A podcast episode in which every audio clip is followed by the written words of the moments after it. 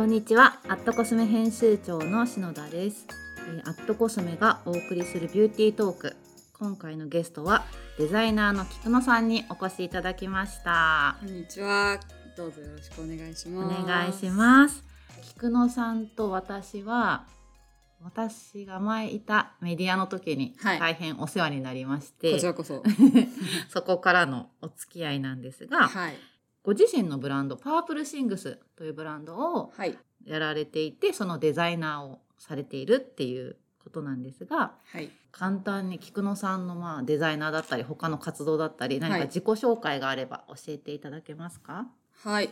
菊野と申します。菊 よろしくお願いしますはいお願いします。私はメインはそうですね、メンズブランドのパープルシングスというブランドをやってまして、それのディレクターとデザイナーをしております。うんで、最近はちょっとクリエイティブ、他のブランドのクリエイティブだったりとか、うんうんそういうところに関わらせていただいたりとか、あとはモデルのお仕事とかも少しさせていただいたりしております。はい。あと私は本当に菊野さんの YouTube が大好きで、すね、言うの忘れる 最近 YouTube を始めました。うん。なんかあの雰囲気すごい大好きです私。本当ですか、うんありがとうございます。はい。い。ろんなことをされてる菊野さんなんですけどデザイナーになったきっかけとかをズバリ聞きたいというよりも、はい。菊野さんが何を考えていろんなこう活動をされているのかっていうのを私は聞きたいなと思って。何を考えて？言い方ちょっと変なんですけど。考えてないかもしれない。まあお洋服作ったり、はい。まあいろいろ SNS で発信したり、はい。モデルしたりクリエイティブの仕事したりってどういうことをしたいなとか何を表現したいなとかあると思うんですけど。そうですね。なんか何をしたいっていうのは本当に後から後から見つかってったものばっかりで、うん。それこそ YouTube 始めて、なんかこう撮影したりとか編集したりとかがすごく楽しうんくなって、映像の仕事をもっとやりたいなだったりとうんか、そういうところから結構ポンポン生まれていっていろいろ派生していってるっていう感じなんですけどうんそうですね。それぞれ結構自分ができることというか、自分がなんかあ昔からこういう節があったからこういうのが合ってんのかなとか、そういう本当自分本位でうん。考えるうん。感じうん。ですかね、自分の興味のある方に進んでってるだけっていうところはあります。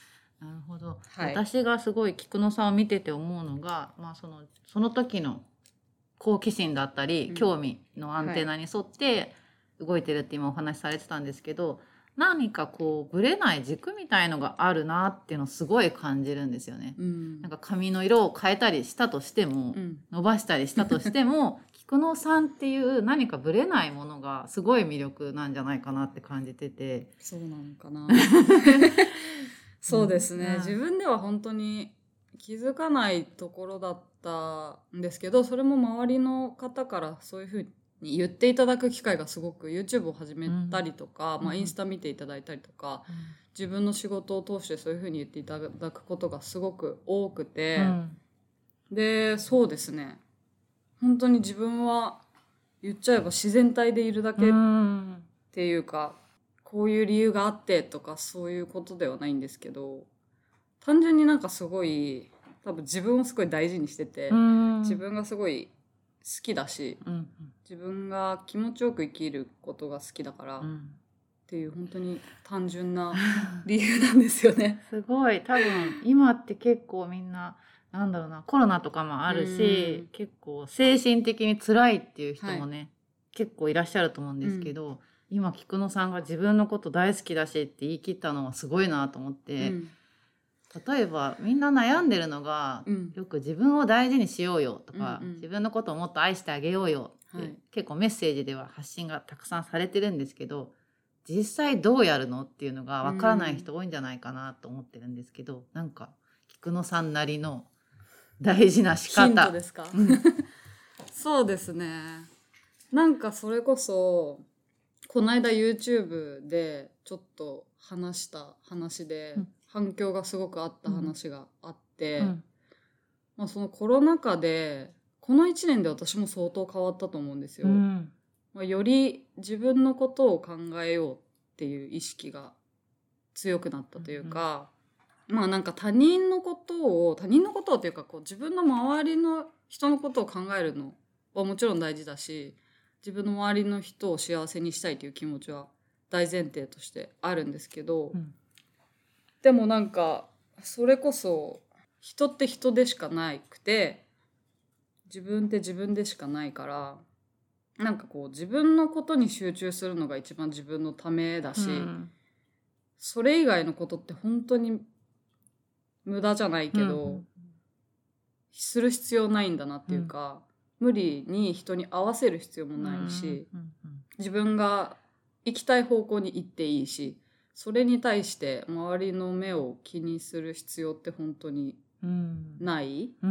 っていうふうに昔から思ってたんですけど、うん。それがこの1年ぐらいですごく強くなって、うん。それによって自分がすごい強くなった部分もすごくあるのかなと思うんですけど何ですかね？それにそういうふうにみんなが思ってないとかみんながそういうところで悩んでるみたいな時に私の言葉が私は自然にそういうふうにたまたまラッキーでそういうふうに思えた人間だったからよかったけどそれをみんなにシェアすることで、まあ、みんなが元気が出たりとか、うんうん単純になんかあそういうふうに気楽にうん。もっと思っていいんだなみたいな風に思ってくれればいいなと思って YouTube もうん始めたんですよ私みたいな人を見見てってほしいかな。うん。なんか。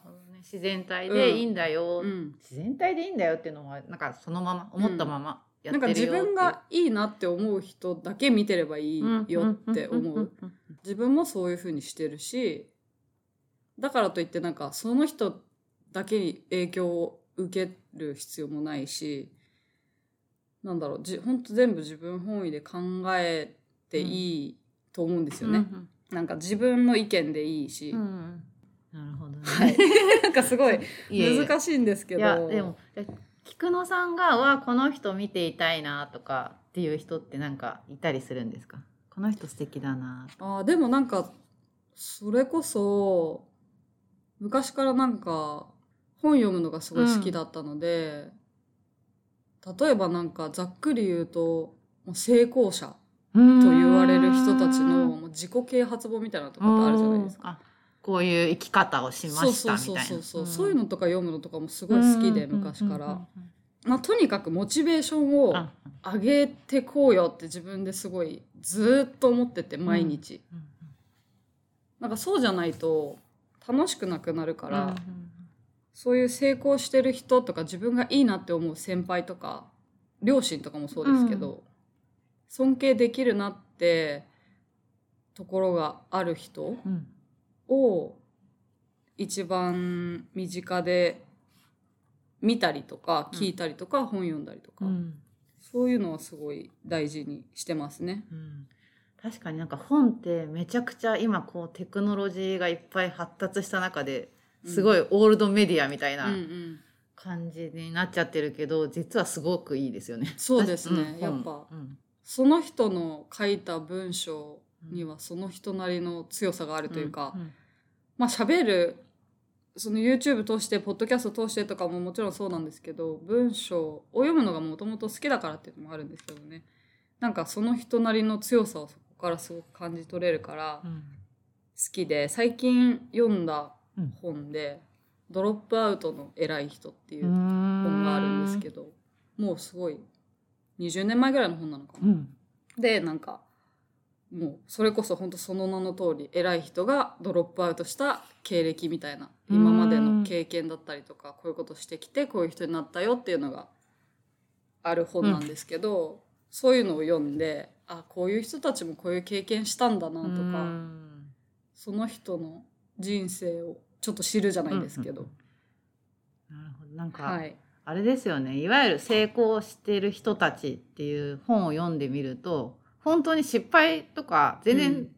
ダメっていうか、全然ねそうじゃない時期もいっぱいあるうんうんっていうのが気づけますよね、本を読むと。そうですね。うん。だからそれをなんか自分に当てはめてみるじゃないけど、うんあ自分もこういう時期があったなとか、うん。あでもここまで来れるんだなとかっていうのをシンプルに感じるってすごい大事かなって思いますね、うん。とにかくそうですね。ネガティブなもの人周りに置かない聞かない、うん。触れない、うん。うん。を自分は大事にしてます。あーでもそれ結構大事かもしれない。すぐスマホ見ちゃうと、うん、ねネガティブなニュースって山盛り見れちゃうから、もうニュースのアプリとか持ってないです、うん見ないし、うんネットニュース見ないし、テレビもそんなに見ないし、嫌なニュースやってるなと思ったらすぐ変えるし、あんまりそういうのになんか触れる必要ってあんまりないのかなって思いますね。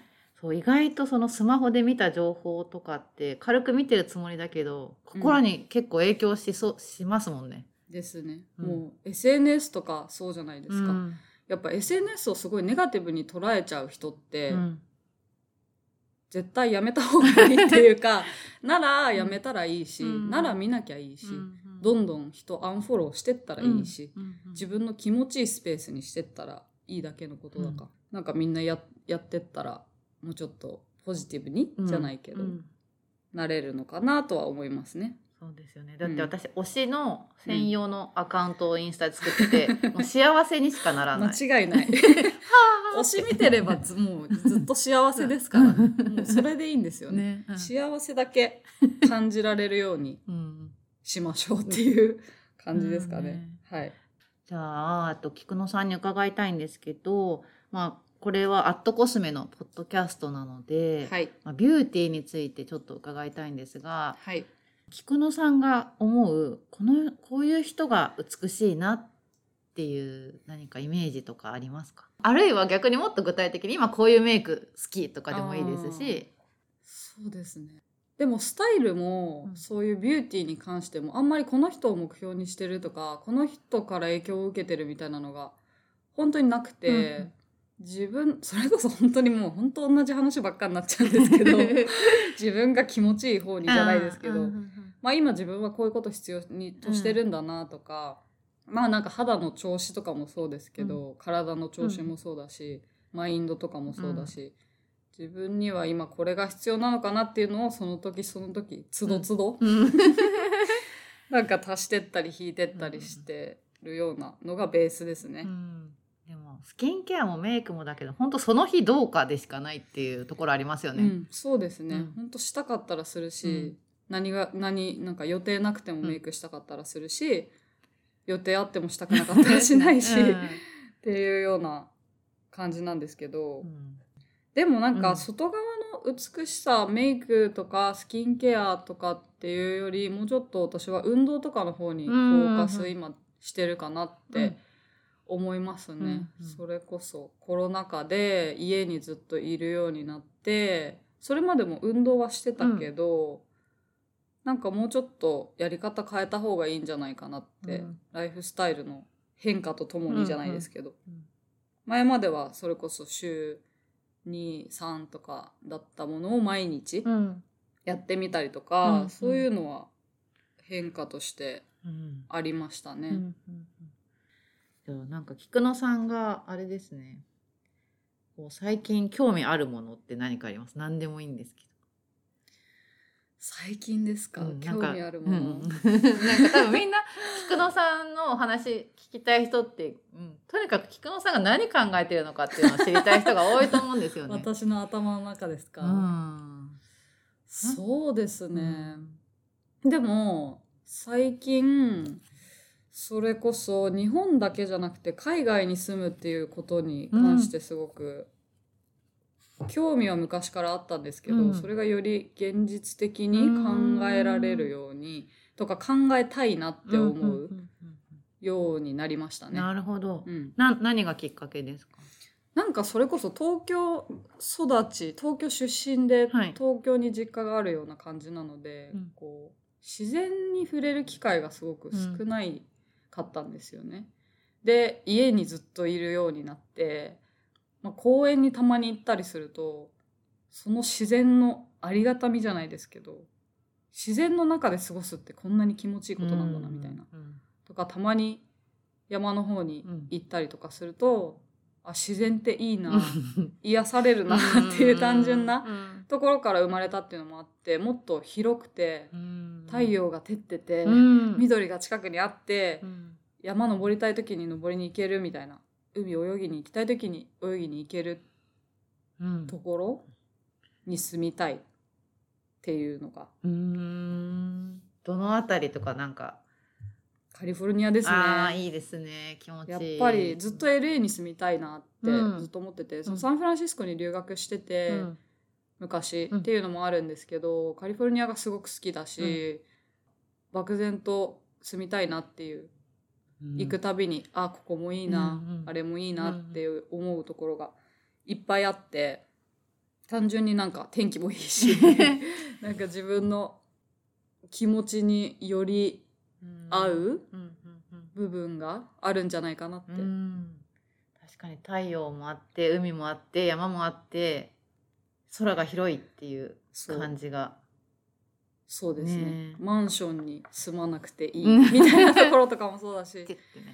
うん、もうちょっと生き方として環境に配慮した生き方をとか、うん、そういうところもそうだし、うん、そういうところに住んでみると自分はどうなるのかなっていう,、単純に気持ちよさとかだけじゃなくて自分がそこでどういうふうにもっと人間として変化していくのかなっていうところが気になるから住んでみたい。ああ面白いですね、うん、でもそういう考え方。確かに東京いるとなんとなく今のライフスタイルがずっと続くようなイメージだけどやっぱり場所変えるとねきっと生活そのものが変わりそうですもんね。そうですね。本当に私は東京以外に住んだことがないので東京以外の日本のどこかっていう選択肢があまり思い浮かばなくて、うん、だったらもう違うところに行ってみて 言葉も全く違う、人種も全く違うところに自分を置いてみたいなっていう挑戦かなって思ってそれをすごくやりたいなって思ってます。確かに海外行くとなんか日本の自分とはちょっと変わるのは分かりますよね。うん、そうですね。うん、なんかもう意識的に変わるじゃないですか。うん、なんかもうスイッチ切り替えたのかなって思うぐらい、うん、食とかに気をつけてみたりとか 急に毎日本当に走ってみたりとか そういうのがあったりするから、うん、なんかそれを生活の上でどういうふうに自分が思っていったりとか、考えていったりとかするのかなっていうのは気になるので。確かにちょっとなんか一時的に行くっていうのと暮らすっていうのは全然違いそうですもんね。うん、そうですね、うん、暮らしてみた時にどう違うかな みたいな。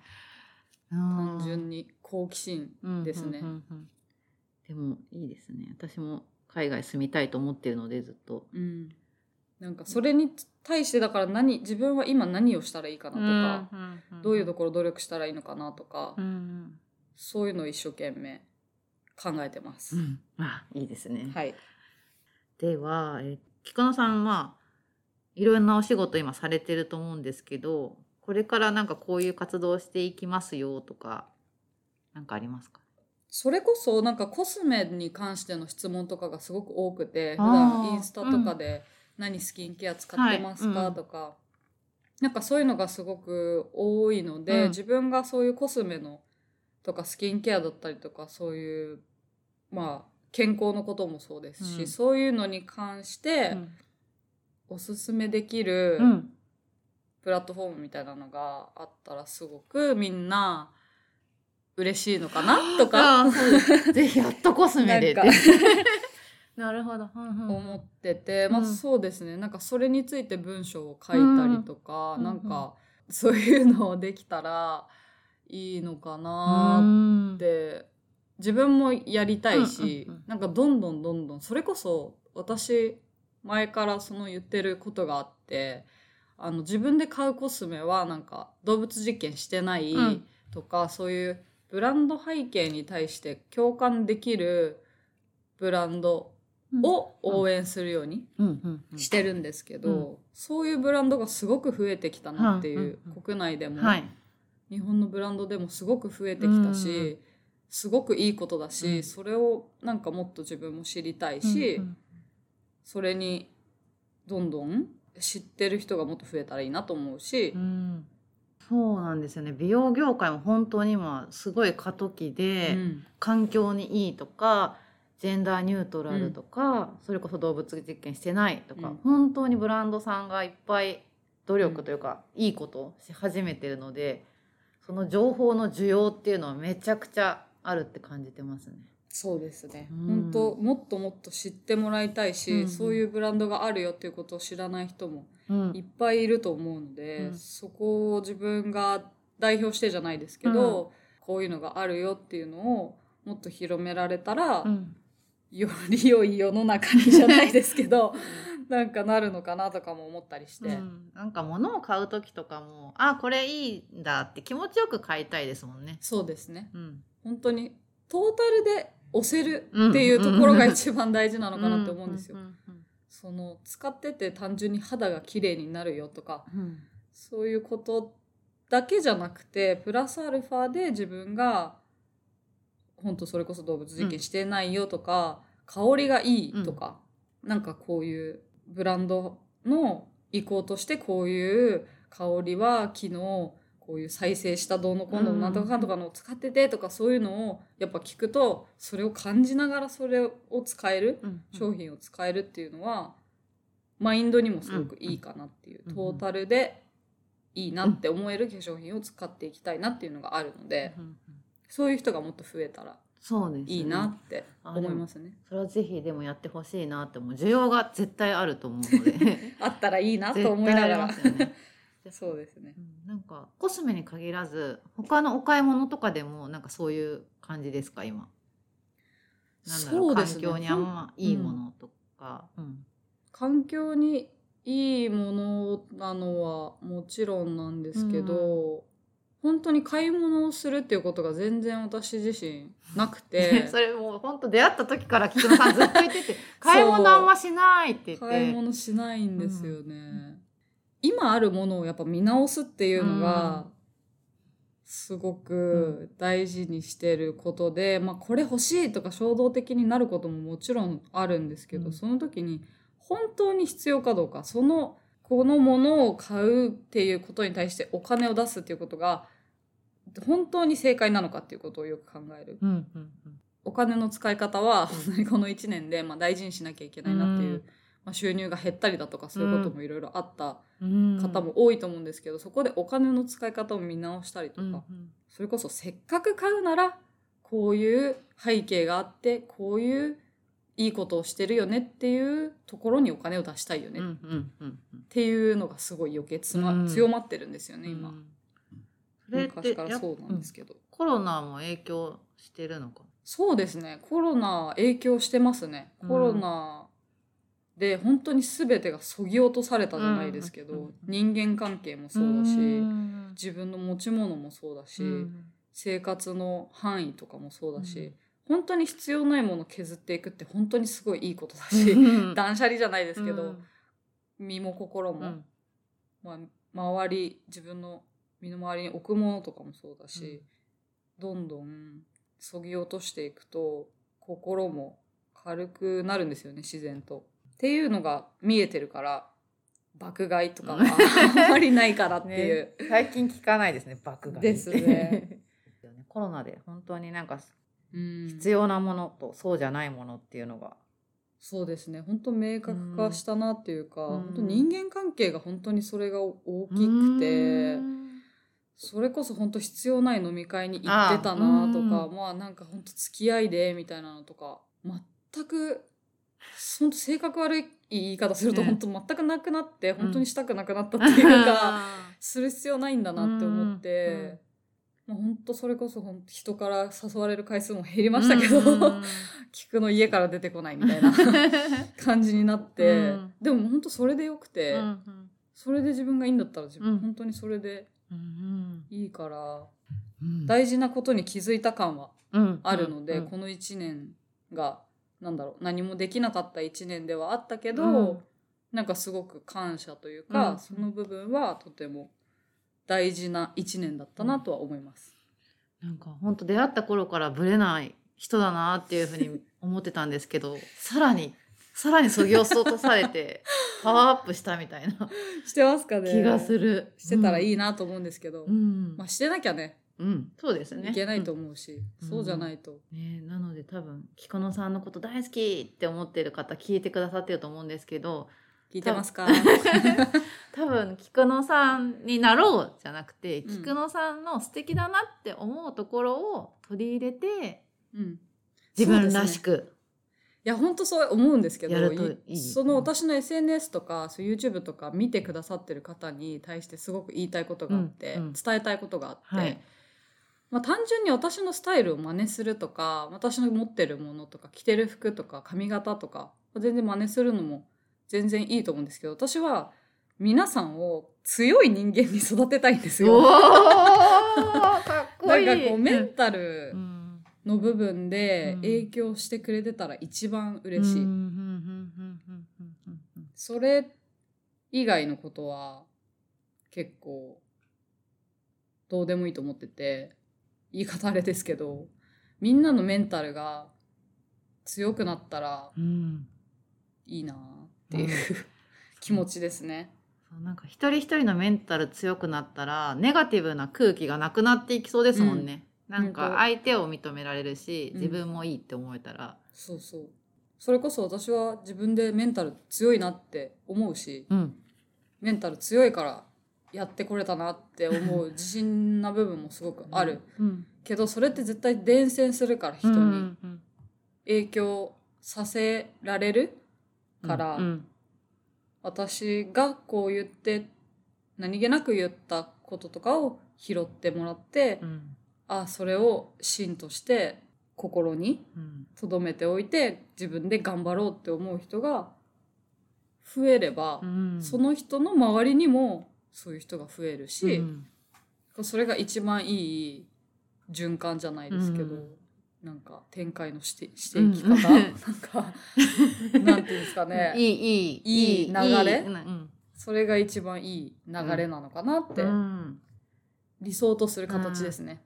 すごい。多分私世の中のなんかインフルエンサーっていう言葉にみんなあんまり踊らされなくていいと思ってて、うんうん。インフルエンサーが持ってるものを買うこととか同じ持ち物を持つことがインフルエンスじゃなくて、ね、マインドにこう何か影響するっていうことが本当のインフルエンサーなのかなと思って、うん。やっぱり海外見ると海外のインフルエンサーって例えばそのうん女性の権利だったり、うん人種差別のことだったり、まあ、コロナで困ってる人がいたら助けてあげようよとか、うん。なんかそういう情報を発信するじゃないですか。うん。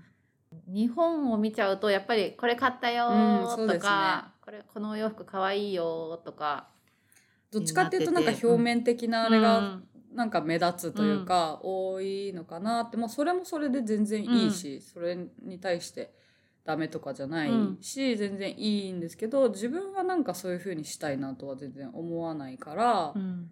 それこそ本当海外のインフルエンサーの方々見てるとそういう風に影響力があって、言葉に影響力があるっていうのはすごく素晴らしいことだなと思うし、それって絶対期限決められてないっていうか、うん。その人が持ってるものだったりとか身につけてるものはに対して自分がいいなって思うのって永遠かなって思うとそうじゃないうん。かもしれないけどその人がずっといい人であればずっと追いたいし、うん。その人に対してポジティブに思う感情ってずっと続くのかなって思ってて、うん自分がそうだから、うん。